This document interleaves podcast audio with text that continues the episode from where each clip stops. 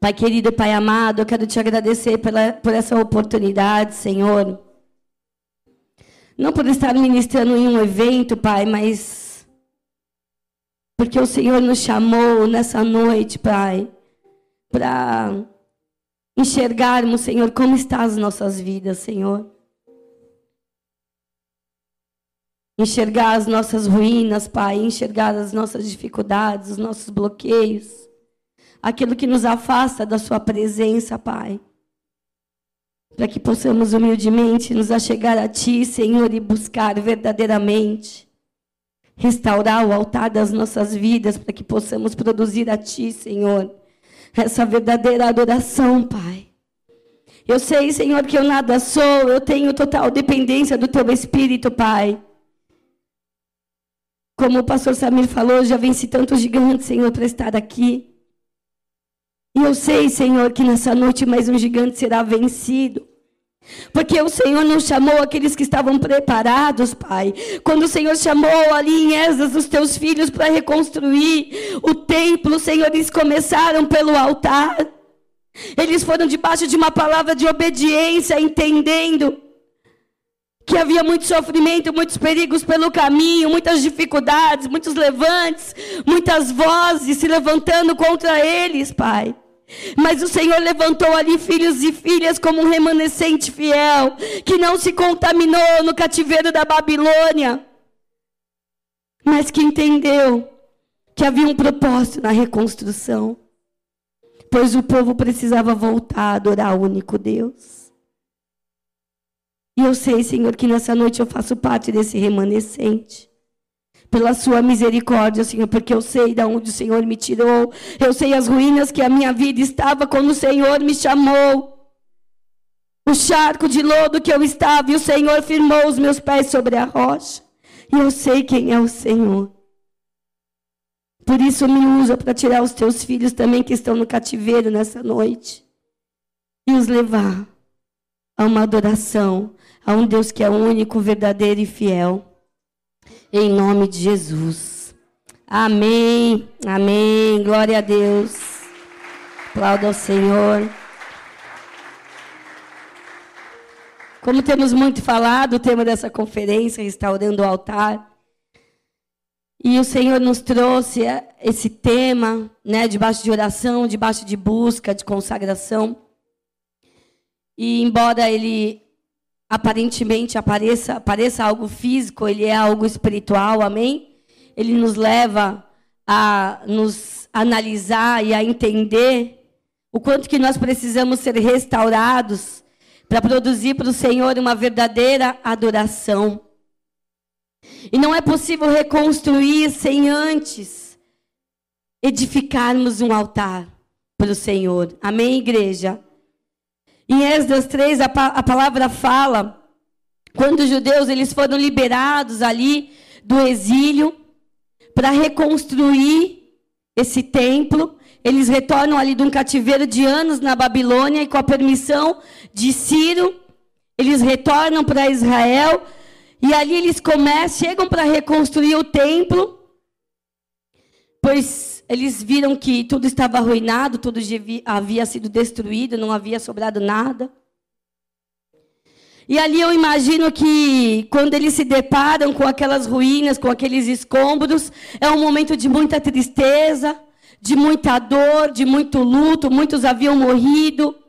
Um sentimento de luto diante da perda de algo muito valioso para aquele povo. Aquele templo ele era algo muito valioso muito respeitado. Então eles percebem, eles tomam ali uma decisão. Antes de nós recomeçarmos a construir o templo, nós precisamos restaurar o altar. Antes de tudo, o altar. Porque o altar é o lugar de sacrifício, onde a gente apresenta ali os sacrifícios para o Senhor, a gente apresenta as nossas ofertas, a gente leva algo para oferecer ao nosso Deus. Então, só depois disso, eles começam a construir os alicerces. Eu vou ler só Esdras, Esdras 3,6 para a gente tomar tempo.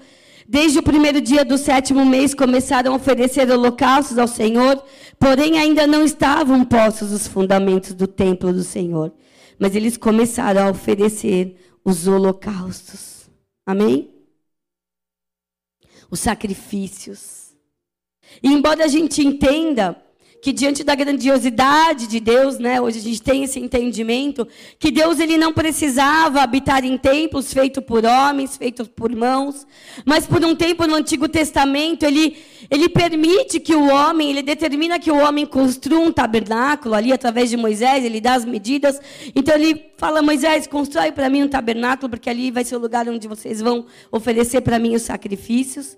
Depois ele pede para Salomão né? E Salomão constrói ali um templo, o primeiro templo que, que Deus permite que ele construa.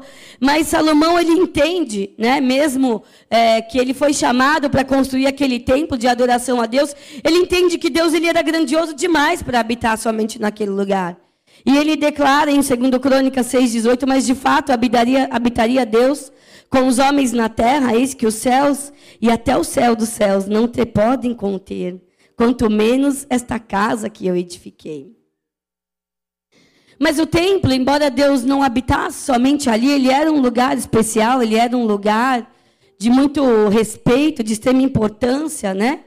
Ele merecia e merece o devido respeito.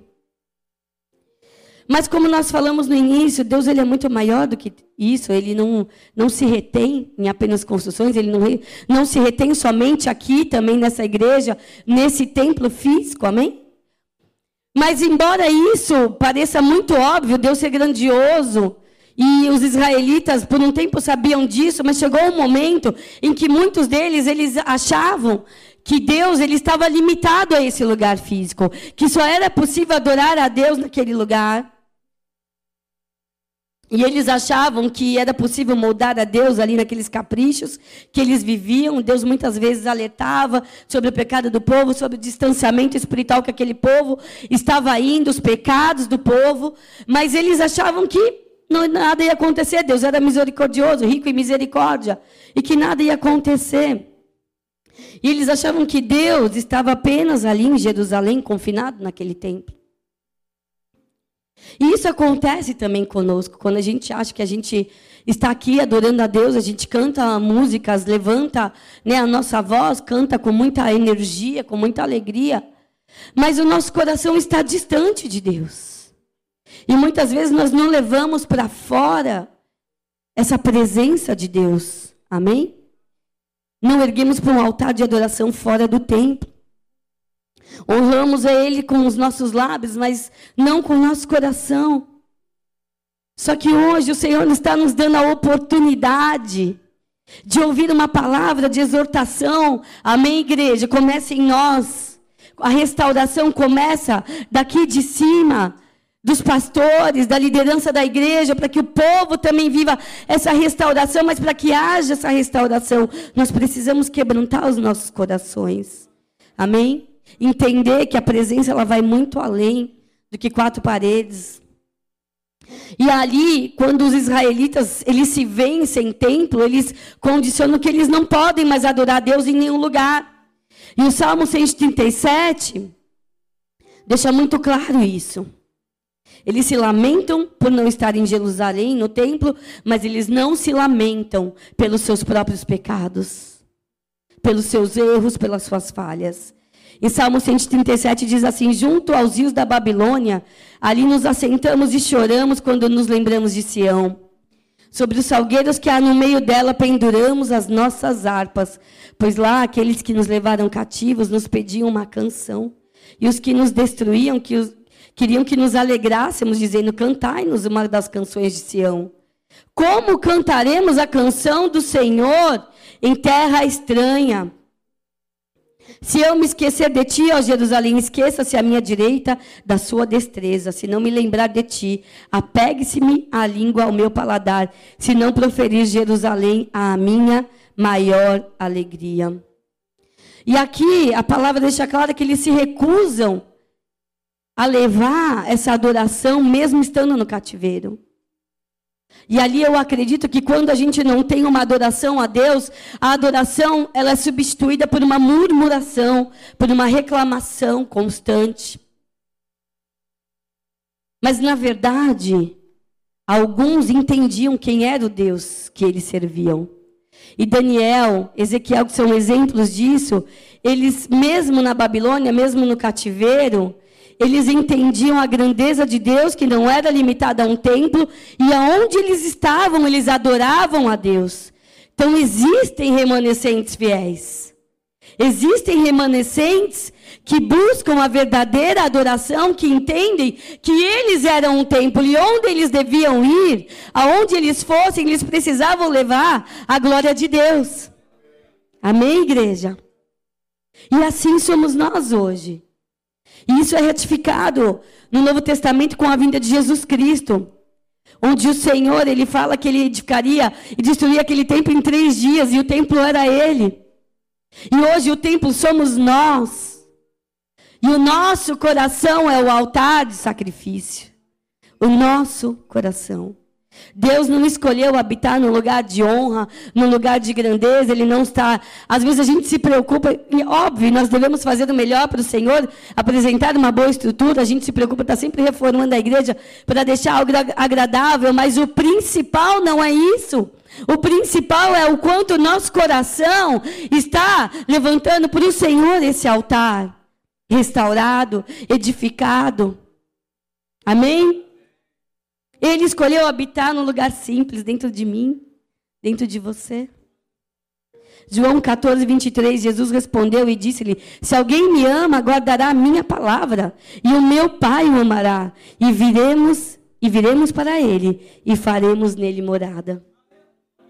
Amém? Nós somos o templo, nosso corpo é o santuário do Senhor. Amém? E o nosso coração entregue para Ele é o sacrifício vivo. Não precisamos mais de animais, não precisamos trazer as ofertas de cereais. Nós precisamos entregar o nosso coração. O hoje o altar ele é itinerante, né? Nós somos o altar, então a gente vai e onde a gente vai esse altar ele é itinerante. Nós levamos esse altar. Nós produzimos a adoração e nós precisamos responder a Ele com os nossos corações, amém? Como um sacrifício de adoração pura e santa, pois só Ele é digno.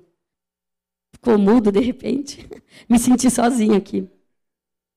Mas é necessário a gente se entregar, amém, igreja? É necessário começar pelo altar. Essa entrega, ela precisa ser restaurada. Essa entrega, ela precisa ser feita com devoção, com obediência, com seriedade, com compromisso no altar do Senhor. É necessário que a gente se entregue para Ele. Deus, Ele ama a obediência. Muitas vezes na minha vida eu regi os meus caminhos pensando, não quero fazer isso, mas é para obedecer, então eu vou fazer. E muitas vezes eu via coisas assim que eu nem imaginava viver, porque pela misericórdia de Deus, pela obediência, Ele honra as nossas vidas. Ele traz a honra. Deus ama a obediência mais do que o sacrifício, mais do que a nossa oferta. Quando nós reconhecemos que nós não devemos ir por um caminho que Ele não determinou. Senhor, eu só vou se a sua nuvem de glória for comigo. Se o Senhor não for, eu não quero ir. Se o Senhor não for, eu não vou, Senhor. Deus, Ele ama essa obediência, essa conexão. Amém? Porque sem Ele, igreja, nós não damos conta. Nós não damos conta. A igreja, às vezes as pessoas falam: como que você dá conta de ouvir tanto problema? Quanto que você dá conta de administrar tantas dificuldades? Eu não dou conta, é o Senhor. Essa obra é dele, é para ele, é por ele. Se ele não for, quem sou eu para dar conta? Quem é você para dar conta? Nós somos limitados diante das nossas dificuldades, dos nossos problemas, das nossas histórias de vidas, de tantas coisas, nós somos limitados. Mas o poder de Deus, ele é ilimitado, e ele vai onde a gente não pode ir. A gente só dá conta quando Ele está com a gente, igreja.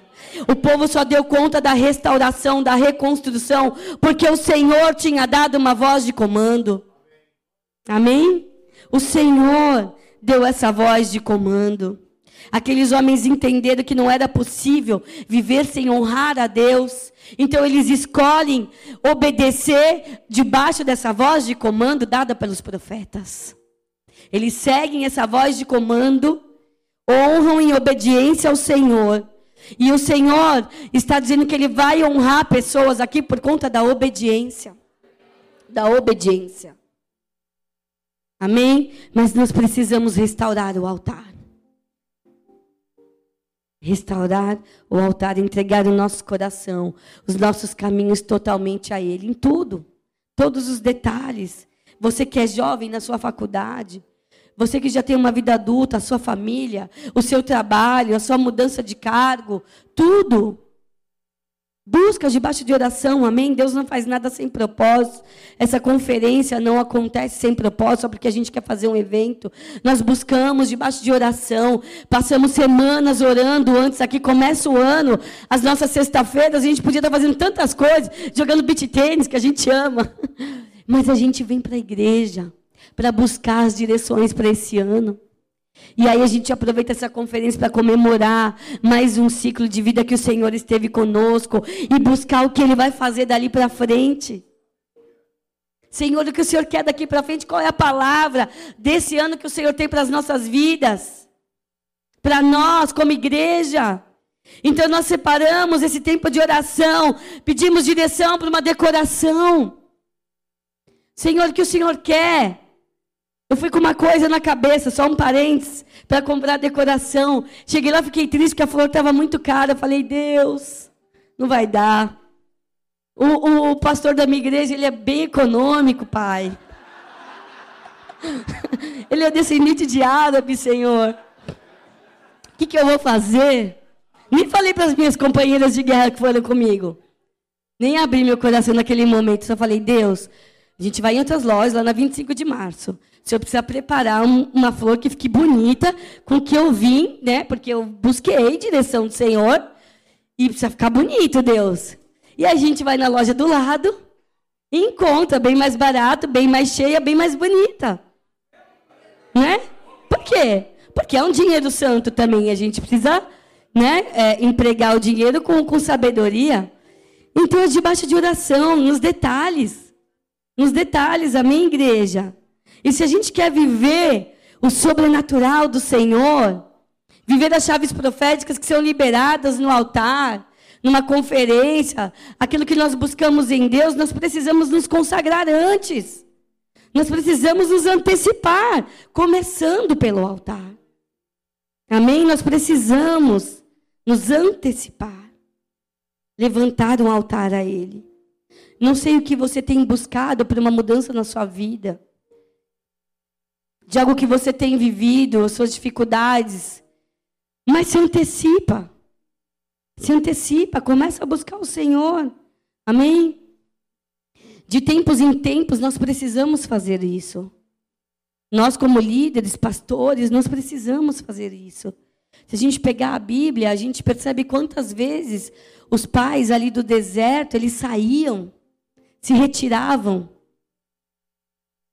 saíam daquela loucura, daquela cobrança externas, internas que nós vivemos, que querem reger os nossos comportamentos, querem direcionar as nossas vidas. Mas nós não somos direcionados por homens, nós somos direcionados por Deus. Então eles se retiravam, se retiravam para o ermo ali, para o isolamento, para a simplicidade, para que eles pudessem ouvir somente a voz de Deus. O que o Senhor quer, Deus. O que o Senhor quer. Nós precisamos nos retirar de tempos em tempos, porque uma vida de se retirar em alguns momentos nos tira das distrações. Nos, nós vivemos, e imagino que se eles vivessem no tempo de hoje, com Instagram, Facebook, WhatsApp, com tantas mídias sociais, com quanto bombardeio de informação, com quantos afazeres que nos tiram da presença do Senhor, que roubam o nosso tempo. Eles nem tinham tanto bombardeio de informação e mesmo assim eles se retiravam. Imagina nós, Como nós vamos dar conta de viver no mundo de tecnologia, onde suga o tempo todo as nossas vidas, se nós não nos retirarmos para buscarmos a presença de Deus? Nos alimentarmos da presença, do pão da presença. Dedicando a nossa vida a uma oração, para que nós possamos nos reconectar com o Senhor. Nós precisamos, mais do que nunca, dessa reconexão. Amém? Nós precisamos nos retirar para calar as vozes que nos levam a permitir que esse, esse altar, muitas vezes, das nossas vidas vão a ruínas. Muitas vozes se levantam diariamente contra as nossas vidas e não era diferente naquele tempo. Se a gente não fizer isso, como que nós vamos direcionar o povo? Como nós vamos aconselhar? Vocês são muitos são líderes aqui de células. Como que vocês vão direcionar o povo que você pastoreia nas casas? Os presbíteros, todos nós que exercemos o ministério, nós precisamos antes de entregar algo, buscar da parte de Deus, nos apresentar como sacrifício santo, puro, agradável ao Senhor. Amém? Tudo começa dentro de nós e depois através de nós. Não dá para pular. Não dá para pular essas etapas. Amém, igreja? E Deus vai endireitar veredas aqui. Deus vai tirar a gente desse jeitinho brasileiro, das permissividades, daquilo que nos dá legalidade para o inimigo agir em nossas vidas. Nos levar ao pecado, amém? Ele deseja o nosso coração por inteiro. 100%, não é pela metade. Ah, me dá só um pouquinho de você. Não, filha. Filha, eu te quero por inteiro. Amém? O sacrifício ele é completo, ele não pode vir faltando uma orelha, ele não pode vir manco. O sacrifício ele é completo para que ele seja aceito. Amém? Nós precisamos buscar essa restauração. E buscar a restauração não é fácil. Não é fácil, igreja. Quando a gente vai construir alguma coisa, é muito mais simples. Você pega uma planta, você segue medidas e você segue ali os parâmetros que precisa, você segue um formato. Mas quando é necessário uma reconstrução, você lidar com escombros é muito mais difícil. E com a restauração, restaurar é manter igual ao original. Quando um patrimônio ele é tombado pela prefeitura, por algum órgão público, ele precisa ser restaurado e precisa manter o máximo possível a sua originalidade. Por isso é mais difícil restaurar. E quando há restauração, nós nos deparamos com ruínas, com os escombros também das nossas vidas, com as dificuldades, com os nossos corações muitas vezes em caco, em pedaços, destruídos por uma traição, destruídos por uma perda, por algo que nós não esperávamos, por um luto, uma pessoa que a gente amava. E o nosso coração está em ruínas, nós temos que nos deparar com aqueles escombros. Então é muito mais difícil. Quando a gente conhece Jesus, a gente está pronto. Olha, Senhor, eu vou te amar de todo o meu coração. Mas aí começam a vir as dificuldades.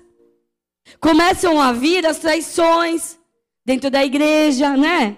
Que a gente sabe que acontece, porque Deus ele trata a gente. Eu brinco que eu fui mais, é, tive mais decepções dentro da igreja do que no mundo. Mas é por acaso? Não, a gente tem que aprender a confiar em quem? Em Deus. E amar as pessoas de forma incondicional. Por quê? Porque se eu for confiar no homem, eu vou me frustrar. Em quem eu vou confiar? Em Deus. E aprender a amar o meu irmão com as dificuldades dele. Perdoar, respeitar. 70 vezes 7. É, é, por que está isso na Bíblia? É, é por acaso? Não, é porque a gente ia precisar usar. Não é verdade? A gente quer? Muitas vezes não. Mas Deus está, vai reconstruindo as nossas vidas. Ele vai restaurando, vai tirando aqueles escombros, vai tirando aquelas sujeiras, vai tirando os nossos medos, vai tirando as nossas angústias. Amém? Aquele povo estava sofrido porque eles passaram por uma guerra. Passaram por luto, como eu disse, disputa de poder. Não é verdade? Disputa de poder. Perderam a guerra por conta do pecado. Porque eles se perderam. Mas quando foi permitido o retorno dele, deles, eles foram designados a essa restauração com muitas dores emocionais, e não só emocionais, mas também espirituais, porque lá na Babilônia havia muita confusão religiosa, muita confusão de crença, de costumes. E eles não, não podiam se contaminar, mas muitos se contaminaram. Muitos se contaminaram, mas, como eu disse, havia um remanescente fiel que não se contaminou. Amém?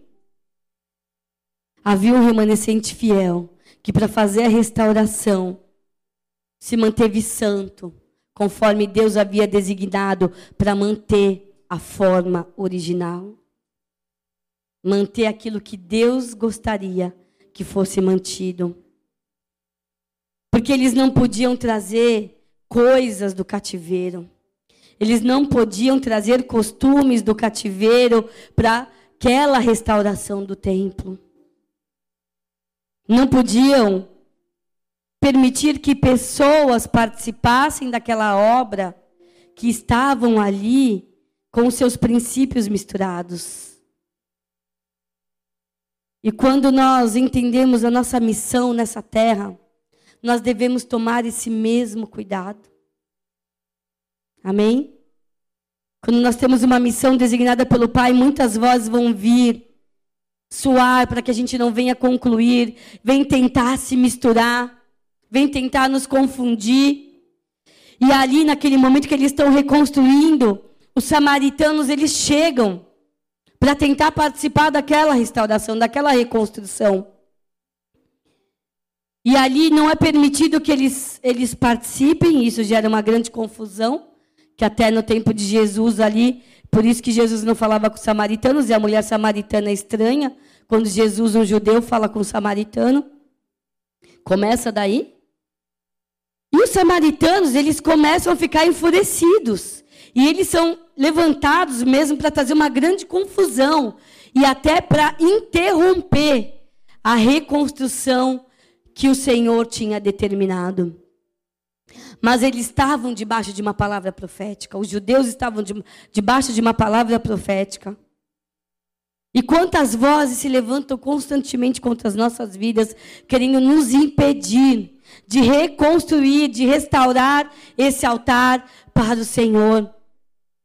Mas nós também estamos debaixo de uma, de uma direção do Senhor de uma determinação, de uma palavra de comando que Deus ele não mente nem se arrepende daquilo que ele fala. E o que ele determinou para as nossas vidas, nada e ninguém vai poder impedir se você estiver com o seu altar constantemente buscando essa restauração. Não se deixe confundir pelas vozes. Não se deixe confundir. Os judeus eles tinham preconceito porque os samaritanos eles eles vinham de casamentos mistos, eles eram colonizados por assírios e israelitas que misturaram ali nos casamentos, ou seja, eles não eram considerados puros pelos judeus. Mas mais para frente, em Esdras 5, 6, conta que os judeus eles conseguiram a permissão para continuar essa construção, depois que os samaritanos tentaram interromper esse projeto de construção. E os profetas Ageu e Zacarias, eles incentivaram o povo. O nosso papel como profeta é incentivar o povo a não parar. Nós somos profetas do Senhor aonde nós estivermos. O povo precisa continuar. Nós precisamos continuar essa construção, essa restauração. Embora vozes tenham determinado que aquilo fosse paralisado. E no final a palavra fala que o templo foi concluído e dedicado ao Senhor. Amém? A construção foi terminada, o altar estava pronto. E essa dedicação daqueles homens trouxe grande alegria para o povo de Deus. Porque eles foram encorajados a continuar o trabalho e não foram paralisados. Amém?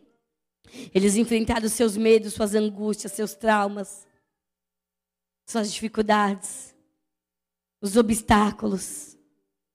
e concluíram com isso o que Deus determinou. Que acontece que muitas vezes a gente quer alcançar a promessa, né? A gente quer chegar na promessa. A promessa está ali, no finalzinho, né, do caminho. Só que a gente não quer apresentar um coração quebrantado, a gente não quer reconstruir o altar, a gente não quer a restauração do altar, não quer passar pelos processos. Mas Deus, ele é um Deus de princípios. Deus é um Deus de construção. Deus é um Deus de processo. Se a gente pula etapas, aquele alicerce, ele vai cair, ele vai ruir. Nós precisamos passar por esses processos, não dá para pular, amém? Existe um caminho que nos leva à conclusão do processo. Nós precisamos passar, o primeiro passo é começar pelo altar das nossas vidas. Que sacrifício e oferta nós temos apresentado ao Senhor? Como você tem apresentado, como nós temos apresentado o nosso coração para o nosso Deus? O que nós temos ofertado dentro do nosso coração para o Senhor? A quem nós estamos adorando? Para quem nós estamos erguendo um altar? Para nós? Para as pessoas? A quem nós queremos impressionar? Deus, Ele sonda os nossos corações, igreja. E nada, nada passa desapercebido nele. Nada.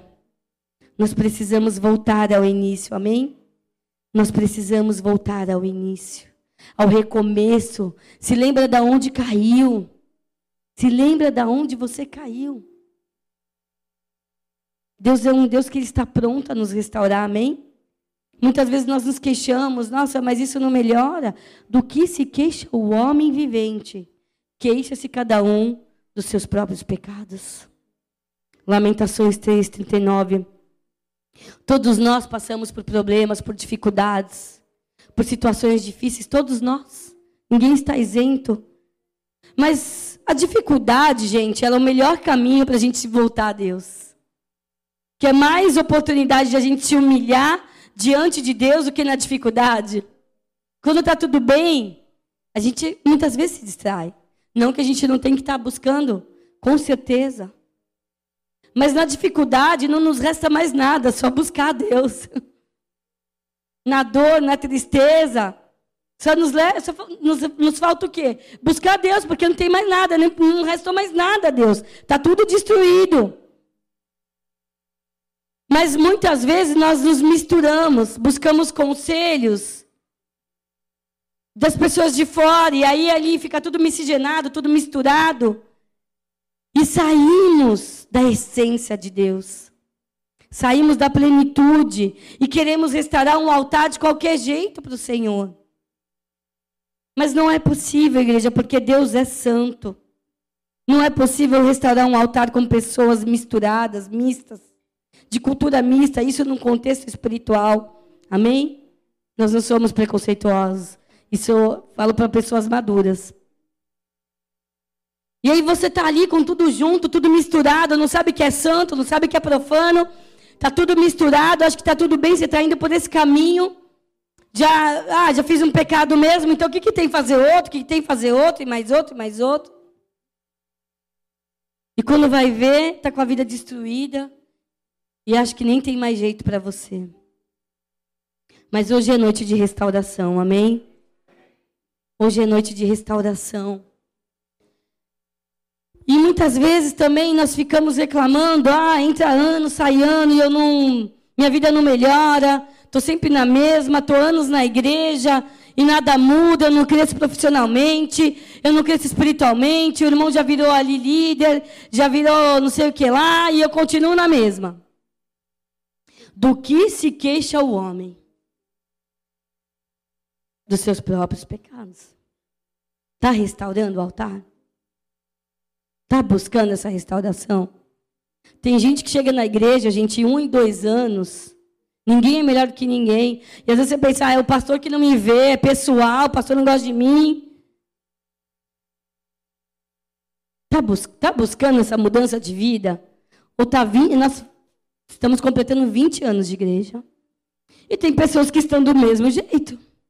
estão no mesmo ciclo. Todo mundo prospera, não só financeiramente, mas em todas as áreas. E você se sente o tempo todo em ruína, mas não quer reconstruir o altar. Não quer reconstruir. Quer continuar do mesmo jeito. E como que vai prosperar? Deus é Deus de princípio, igreja. Deus é Deus de princípio. Não adianta ficar murmurando.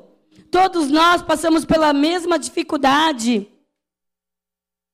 Tinha uma mulher que ela ficava sempre reclamando para o pai. Reclamava dos problemas, reclamava dos problemas, reclamava dos problemas. Ah, porque eu já resolvo um e já vem outro. Resolvo um, já vem outro, minha vida é só problema, minha vida é só problema. O pai chamou ela e falou: vem aqui. Levou ela na cozinha, foi ferver uma cenoura, um ovo e ferveu água para colocar no, no café. Ele pegou a cenoura, depois que ela estava fervida, passou aquele tempo, pegou o ovo, né? Cozinhou o ovo e a água já estava pronta para fazer o café. E ali, ele, depois que os três estavam prontos, ele perguntou para ela: O que, que você vê? Ela falou: ah, Uma cenoura, um ovo e um café. A cenoura, ela passou pela mesma água. Como que ela saiu? Dura. E diante do problema, né? ali da água fervida, da dificuldade, daquilo que estava transformando a vida dela, ela ficou mole. O ovo, com a casquinha fina, protegeu ele. E ele ficou mais durinho. Não, não escorreu. E o café? Ela tomou percebeu: nossa, que delícia. Então a gente vai passar, todos, por águas muito parecidas. Na maioria das vezes, as nossas lutas vão ser muito parecidas. A intensidade, a água fervendo, ela vai vir para todos nós. E como nós vamos reagir? Saindo mais fracos das dificuldades? Saindo intermediário ali, né? Nenhum ovo mole, nenhum ou eu vou ser um café? Eu vou produzir algo que ainda vai alimentar pessoas. Eu vou passar pela transformação e eu vou ser útil. Eu vou ser útil. Eu não perdi a minha utilidade. Eu ainda posso ser melhor diante daquilo que me ferveu ali, que veio para me transformar, que doeu. Passar por uma transformação dói. Processos doem. Dores realmente dói. É redundante, mas dói. Mas eu posso ser um café, eu posso oferecer para as pessoas um aroma agradável, eu posso ser alimento.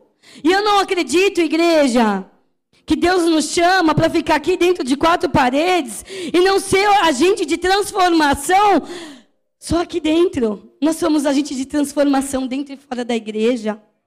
O altar ele vai com a gente onde nós formos. Nós vamos levantar a palavra, vamos levar a palavra, vamos levar alegria, vamos levar alimento. Nós temos essa oportunidade e não chegar no lugar e só ser, ai que vida, nossa que difícil, nossa nada tá bom, nada dá certo. O que você tem feito para mudar? Nós temos responsabilidades, igreja. Não dá para jogar tudo nas costas de Deus e nem do diabo. Nós temos responsabilidades. Nós precisamos ter compromisso. Nós precisamos assumir os nossos compromissos. Mas se você para sempre no meio do caminho, quem vai restaurar o altar? Quem vai chegar até a conclusão da obra? Nós temos um Deus que acredita em nós. Eu não sei como você chegou, se você tinha uma vida certinha. Mas a minha era torta, do pastor de vocês era torta. E a de muitos aqui, acho que de muitos pastores que estão aqui. Devia ser muito torta. E Deus, Ele não desistiu de nós. Não desistiu. E Ele não desiste, Ele não nos abandona no meio do caminho porque nós não estamos bons ou não estamos aptos. Mas o que Ele deseja de nós uma resposta. Senhor, eu quero oferecer meu coração como sacrifício vivo, santo e agradável, sim, na Sua presença. Porque isso, sim, é um culto racional. Isso é um culto racional. Às vezes nós queremos viver espiritualidades. Claro, os dons são maravilhosos e nós devemos buscar. Mas a gente não consegue, às vezes, nem fazer o simples. Vamos começar pelo simples. Ah, Deus, minha vida está tudo bagunçada, eu nem sei por onde começar. Por onde eles começaram? Pelo altar. Deus está dando a direção aqui. Por onde eu começo? Pelo altar. Eu preciso consertar o que está errado na minha vida. Eu preciso de restauração, Senhor. Eu preciso me arrepender dos meus pecados. Eu preciso entender que eu sou falho, que eu não sou perfeito, que eu erro. Que na dificuldade eu posso, em vez de murmurar, ser agente de transformação na vida das pessoas. Ou nós vamos viver andando sempre no mesmo círculo vicioso. Deus ele não quer que a gente ande em círculos, ele quer que a gente viva de ciclos em ciclos ciclos em ciclos. Você passou por um ciclo, agora você vai para outro, você vai para outro, e você vai para outro, e ali você vai avançando, e ali você vai crescendo. A vida com o Senhor ela é de avanço, não é de retrocesso. Amém? Deus ele não entra numa briga para perder. E eu falo que nem eu. Eu não gosto de entrar numa briga não, viu, gente? Mas se eu entro, no bom sentido, né? Eu vou brigar por aquilo que o Senhor determinou. Vou com medo, mas vou. Vou com dificuldades, mas vou. E eu quero te encorajar a fazer o mesmo. Porque às vezes você vem de uma história de vida onde você não teve na sua família alguém que te desse esse incentivo. Mas nós queremos te dar daqui desse altar. O que o Senhor te chamou para fazer, faça, conclua. Deus sabe o desejo do nosso coração, igreja. E aquilo que estiver alinhado com a vontade dele, ele vai completar, amém? Nas dificuldades, em vez de murmurarmos e não misturarmos, nós precisamos buscar a presença do Senhor e a sua restauração. A dificuldade ela nos leva à humildade, amém? À busca, à entrega. E nós precisamos aproveitar essas dificuldades, essas dores, para permitir que o Senhor restaure as nossas vidas, amém? Sair ainda mais fortes e beneficiar as pessoas, beneficiar a cidade, beneficiar a nação. Amém? Vamos pensar a título de nação. Por que não? Quem sou eu tão pequena em Itanhaém? Eu sou filha do Deus Altíssimo. E aonde Ele me levar, eu vou. Onde o vento soprar, eu vou. Eu não sei aonde eu vou chegar, Senhor, mas o Senhor sabe. E eu quero estar em todos os seus propósitos. Eu não quero deixar nenhum para trás, Senhor. Eu não quero chegar no cemitério e olhar os sonhos que eu poderia ter cumprido e não cumpri. Eu quero, falo para o Senhor, Senhor, eu quero viver todos os seus sonhos. Amém? O altar foi restaurado, o templo reconstruído e o povo voltou a adorar o Senhor. E Deus, por meio do profeta, ofereceu ao povo essa chance de restauração. E quando o Senhor restaura, Ele não põe remendos, amém? Fica com aparência de novo. Não importa como você esteja, não importa como, como nós estejamos. O que o Senhor ele mais aceita é um coração contrito. Nós não precisamos nos apresentar ao Senhor com força, com os nossos dons, com as nossas capacidades. Ele não precisa disso. Ele só precisa da nossa humildade. Senhor, eu não sou nada. Como aquele publicano, Senhor, eu não sou nada. Eu faço tudo errado, eu só olho dentro de mim e vejo erros, eu vejo falhas, Senhor, eu vejo tantas dificuldades, Senhor. Mas, Pai, eu quero tanto agradar seu coração. Eu desejo tanto, Senhor. E quando nós apresentamos essa oração para o Senhor, Ele não vem com remendos, Ele vem com uma restauração completa e Ele faz tudo novo. Amém, igreja? Ele faz tudo novo. Quantas vezes forem necessárias. Ah, Senhor, mas eu já vivi o novo e agora eu não estou vivendo mais, mas Ele vai fazer o novo, de novo e de novo e de novo. E quantas vezes foram necessárias, Ele vai trazer essa novidade de vida para cada um de nós, de ciclo em ciclo. Aleluia!